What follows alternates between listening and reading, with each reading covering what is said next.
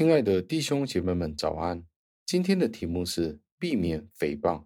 经文出自于雅各书四章十一节，经文是这样说的：“弟兄们，不要互相诽谤。人若诽谤弟兄或判断弟兄，就是诽谤律法，判断律法了。如果你判断律法，就不是实行律法的人，而是审判官了。”感谢上帝的话语。加尔文对这一段的经文是怎么样说的呢？他说到，人性的另外一个毛病，就是认为其他人应该按照我们自己的意愿或者我们的想法去过他们的生活。雅各在这一段经文里面就是谴责这样子的推定，因为这样子的推定是将我们生活的准则强加于其他人的身上。然后雅各就将诽谤定义为一个恶意，而且是错误的判断的时候所说出来的话语。诽谤的罪恶是广泛的。雅各在这里很恰当的说出，诽谤是什么呢？就是我们傲慢的去判断别人的行为或者言论，好像我们才是道德的标准。我们去判断别人。因为这才是我们应该过的生活。我们很自信的去谴责任何使得我们不开心的事情，令我们不快的事情，我们就谴责。而这一种的假设在这里就受到谴责。雅各在这里是怎么说的呢？他说：“不要互相论断。人若诽谤弟兄，或是判断弟兄，就是诽谤律法，判断律法了。”雅各在这里指出，当我们强行这样做的时候，我们就夺去了律法的权威，将对律法的尊重把它夺走了。在这里好像是这样子的说，对律法的贬低和我们对上帝律法的敬畏是互相对立的。意思就是，当一方面我们强夺了对上帝律法的尊重，一方面就是说，我们强夺了。上帝律法的判断，用我们自己的方法去判断弟兄姐妹的生活模式的时候，我们就是对上帝律法的不尊敬，而且贬低了上帝的律法。雅各在这里提醒我们：我们有一位主，而我们在他公义的法庭或者在他的裁判面前，我们只能够有两种态度：一就是我们在他面前站立。另外一个就是我们在他面前要跪下，意思就是要么我们就承认上帝的主权；另外一个就是我们用自己的方法去做我们的判断。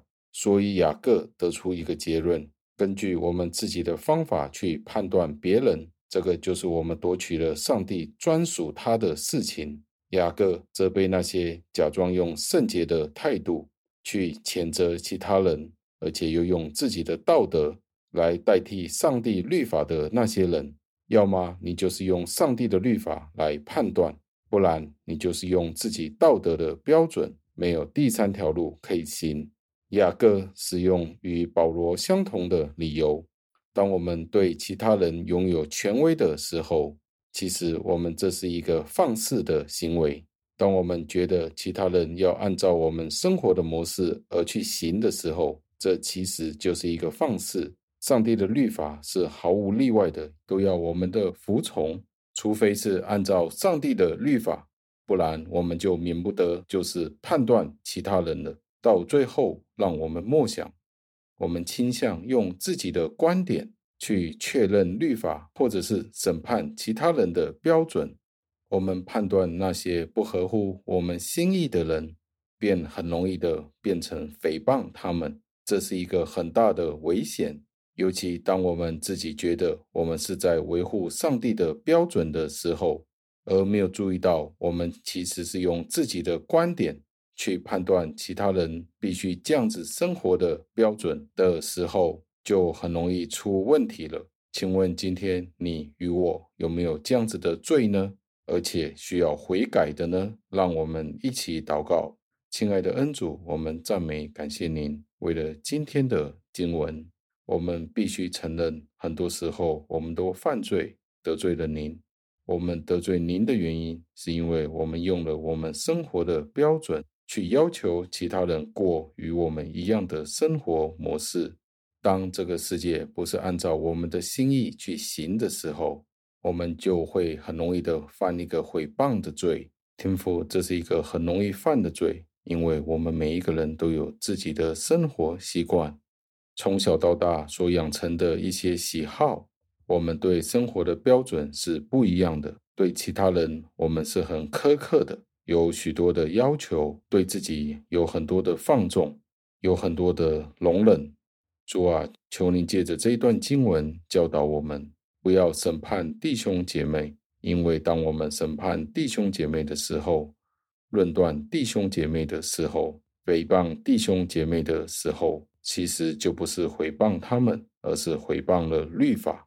您要我们去爱。可是很多时候，我们都用我们自己认为是您的律法典章的方法去做，可是由头到尾，都是因为我们自己的自私、心胸的狭窄、没有爱心、对人的严苛，以至于造成很多弟兄姐妹里面的纷争。主啊，真的求您赦免。主啊，也求您，如果在今天我们仍然是用自己的方法去审判别人的时候，求主借着圣灵提醒，以至于我们真的按照您的话语去行，爱弟兄姐妹如同爱自己一样。求您帮助，求您带领。不完全的祷告，是奉我主耶稣基督得胜的尊名求的。阿门。